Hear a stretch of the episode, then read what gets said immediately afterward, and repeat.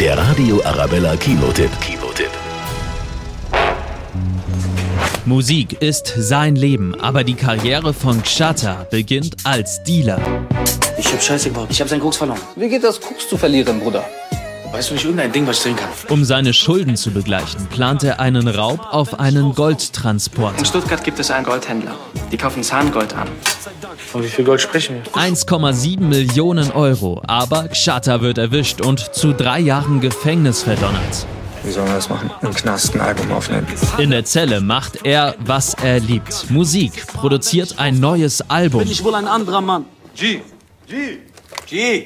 Lass mal bitte pennen, ja? Wie spät ist denn? Halb vier. Sorry, Junge. Seine Leidenschaft katapultiert ihn an die Spitze der deutschen Charts. Rheingold, ein Film über das Leben des Musikers Xhata.